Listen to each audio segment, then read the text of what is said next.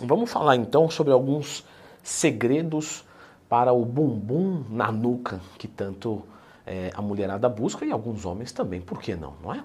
Então já clica no gostei, se inscreve no canal, porque quando a gente vai falar de glúteos, principalmente no caso dos homens, tá? Vou começar puxando a orelha, muitos deles realmente não precisa treinar porque já faz um agachamento pesado, tem uma genética ok, está compatível e tudo certo. Tenho vários alunos que não treinam glúteo isoladamente, mas eles trabalham glúteo com algum outro tipo de exercício, stiff, agachamento, passada, etc.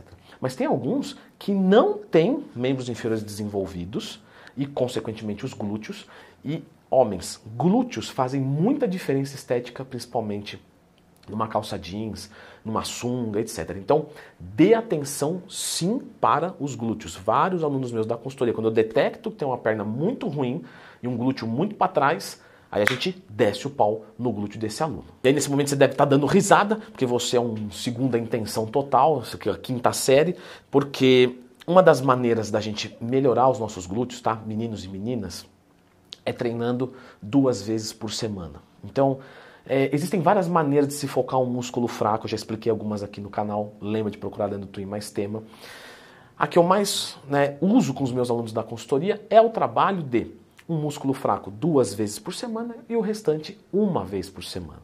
Só que na hora de fazer essa divisão, você precisa tomar um grande cuidado. Por exemplo, vamos assumir que você faz é, dorsal, e em treinamento de dorsal, você faz levantamento terra. E aí você vai fazer na quinta-feira um treinamento de glúteos, membros inferiores completos. Aí você fala, beleza, vou encaixar um segundo treino então. Eu vou encaixar um treino no sábado de glúteos, na terça. Não, porque você está ativando o glúteo várias vezes na semana e isso não é legal. Então o que, que você precisa pensar quando você for estruturar o teu treinamento?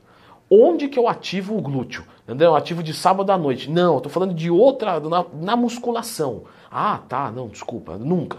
Então, Vamos fazer o seguinte: você faz segunda-feira dorsal, então você faz segunda, segunda-feira dorsal e glúteos. Quinta-feira, membros inferiores completos, que vai ter glúteo ali. O resto da semana, descanso. Até no sábado à noite, outra vez, meu, sossegue. Sábado à noite você pode usar, mas não usa musculatura, tá? Ridículo, né? Se desinscreva do canal. Não vire meu aluno na consultoria, não vai dar certo. Não, mas é só para dar um tonzinho de, de piada. Ah, é piada, Leandro? Para mim não é. Então, tá bom. Vamos voltar para o vídeo. Quando você vai treinar duas vezes por semana, você normalmente não utiliza um volume muito excessivo. O que, que eu vejo entre os alunos da consultoria mesmo, novos alunos, né? Como é que está seu treino? O músculo fraco, o cara está arregaçando o músculo fraco. Calma. Você precisa estimular ele. E o músculo fraco, ele não é assim, ah, vou descer um pau nele gigantesco que ele vai crescer. Não vai. Você não vai resolver o músculo fraco assim. Como é que você vai resolver? Você vai estimular ele mais por meses, anos, às vezes. Vou dar um exemplo de mim mesmo. Panturrilha sempre foi um ponto fraco meu. Eu demorei anos focando ela para conseguir hoje ficar o que eu acredito ser equivalente. E até hoje eu ainda tinha um pouco de dúvida. Até o dia que o Balestrin olhou e falou: Nossa, as panturrilhas são boas, hein? falei, bom, se o Balestrin falou, tá tudo certo, tirou isso da minha cabeça. Porque a gente precisa de uma opinião de fora, isso é muito importante. Então, para focar um músculo fraco, você precisa de muito tempo de trabalho. Esquece, você não vai resolver em dois meses. Pode esquecer. Às vezes é trabalho de dois, três, quatro, cinco anos. Mas fazendo dessa maneira você vai ter uma progressão. Um ponto que a gente tem que lembrar é que o glúteo, a gente pode dividir aqui, né? Falar minimamente de glúteo mínimo, médio e máximo. O glúteo máximo é o que dá a projeção para trás, é, é o porta-mala, é o carro sedã. Então a pessoa está aqui de lado, eu não vou ficar de lado para mostrar meu glúteo para você. Está aqui de lado e é a parte que fica para trás, projetada para trás, tá? que é o bolso da calça. Então para cá, beleza. Isso é o glúteo máximo.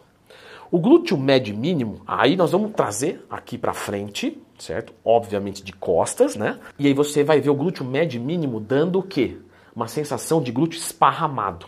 Então eu estou olhando aqui um corpo violão essa coisa para o lado horizontal é glúteo médio e mínimo. Se você só trabalha o glúteo máximo, não trabalha o médio mínimo, você perde a oportunidade de melhorar o teu bumbum. O que, que a gente vai fazer aqui então? Como que eu trabalho o glúteo máximo? Tudo que é extensão de quadril, você vai trabalhar o teu glúteo. Leandrão, me simplifica um pouco.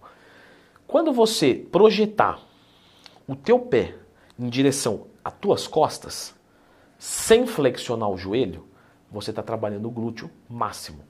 Quando isso acontece? Agachamento livre.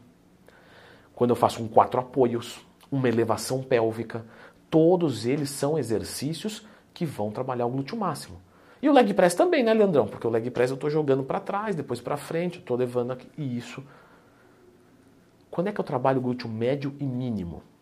Quando eu estou fazendo abdução de quadril. Então, cadeira abdutora, abdução de quadril com caneleira, abdução no cross. Leandro, eu sempre confundo esse negócio de abdução e adução. Vamos lá então. Abridução. Quando você abrir, é uma abdução. Quando você fechar, é uma adução. Fim.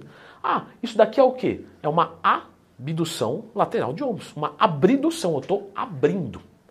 Adução de ombros. Então você tem que ter trabalho de glúteo médio, mínimo e máximo. Você precisa ter exercícios compostos. Então, sim, o agachamento, o leg press, a passada, Todos eles são fundamentais para a construção do glúteo. Por isso que muitos homens, como eu comecei falando lá no comecinho do vídeo, muitos homens às vezes não fazem de forma isolada. Por quê? Porque já agacha tão bem que já trabalha o suficiente para aquela condição morfológica que ele quer se encontrar. Beleza. Lógico que isso varia de pessoa para pessoa. Já tive aluno meu que falou assim: olha, eu quero ter o glúteo grande, porque eu curto. Beleza, não tem problema nenhum. Então nós vamos fazer isolado porque você quer isso. Mas normalmente, para uma estética padronizada, não precisaria. Só que eu não posso trabalhar com um padrão do mundo para uma pessoa que tem vontade própria. Então, se ela chega para mim e fala assim, Leandro, por qualquer motivo que seja, eu quero um glúteo grande, eu sou modelo de sunga, eu preciso de um glúteo grande. Tá bom, tá bom, dá. Não vou comprometer motoramente meu aluno? Não. Vou ferrar com alguma coisa? Não. Então, podemos fazer esse trabalho. Só que você precisa também dos isoladores. Por quê? Tem gente que fala assim, ai, o quatro apoios não, não funciona. Funciona sim, tá? Você está isolando uma musculatura que está sendo trabalhada até o limite. Ela vai crescer, ela vai responder. Ah, mas se eu fizer só ela? Então, por isso que eu falei, você tem que mesclar. Quando você vai fazer às vezes um agachamento livre, o que, que pode acontecer? Você pode falhar o teu quadríceps, teus isquiotibiais, antes de falhar o teu glúteo, o que é muito provável que isso aconteça. E aí, como eu disse, dependendo do objetivo, tudo bem. Dependendo do objetivo, não. Então você vai colocar exercícios isoladores. Glúteo nas máquinas, é, glúteo no cross, tudo isso é necessário sim quando você quer construir um glúteo extremamente diferenciado. Você pode ver que todo tipo de bodybuilder, todo tipo de atleta faz exercício isolador e exercício composto. Então é porque é necessário. Porque eu recebo lá na caixinha de perguntas do Instagram que eu abro todo dia, às vezes dúvidas do pessoal, ah, mas é, exercício só composto ou só isolador? Mas por que, que você está escolhendo entre um dos dois? Você assinou pacto com o diabo? Não, só posso fazer isolador ou só, ou só composto. Tem que ter os dois no seu treinamento, dependendo do contexto, mais de um do que outro. Eu vou pegar um atleta de alta é, calibragem muscular, ele às vezes precisa de mais isolador do que de composto, porque ele está trabalhando detalhe. Eu vou trabalhar com aluno iniciante, às vezes é mais composto do que isolador, eu preciso construir para depois lapidar, igual um diamante. Então, o diamante grandão, quando eu vou lapidando, ele fica lindo, pequenininho, bonito. Só que primeiro ele tinha uma forma mais exuberante. Então, depende do que eu estou trabalhando. Mas o segredo para o bumbum é esse. Um outro ponto é cadeia cinética posterior encurtada. Gente, se você tem encurtada, e a maior parte das pessoas tem, principalmente quem tem acima de 1,70, 1,80, quanto mais alto é, normalmente mais a cadeia cinética posterior é encurtada, então você precisa de flexibilidade. Alongamentos para melhorar a flexibilidade são sensacionais, feitos, tá? Num horário distante do treinamento.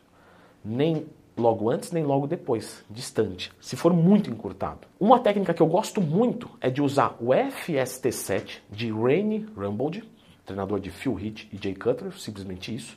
Ah, quer dizer que ele ganhou o Olímpia porque fazia FST7? Óbvio que não, mas a gente tem que considerar uma técnica dessa porque é eficiente. O FST7 com o stiff, que já é um exercício que ajuda na, na flexibilidade da cadeia cinética posterior, é fantástico, porque você concilia o stiff com o FST7, que é fazer um alongamento entre as séries. Galera, isso solta o posterior muito bem. E melhora, só para você saber, tá? até mesmo desenvolvimento de panturrilha. Tem muita gente que tem panturrilha encurtada, aí encurta mais ainda o movimento e aí erra tudo. Então, você tem que melhorar a flexibilidade da sua cadeia cinética posterior. Você colocando todas essas dicas em prática, é certeza que teu glúteo vai sair, de acordo com o teu potencial genético. André, não dá para colocar um treino de glúteo a gente dá uma, uma visualizada no treino. Ninguém quer olhar o seu glúteo. Ah, bom, então tudo bem. Então eu vou indicar um vídeo prático agora sobre treinamentos de glúteos. Dá uma conferida aqui.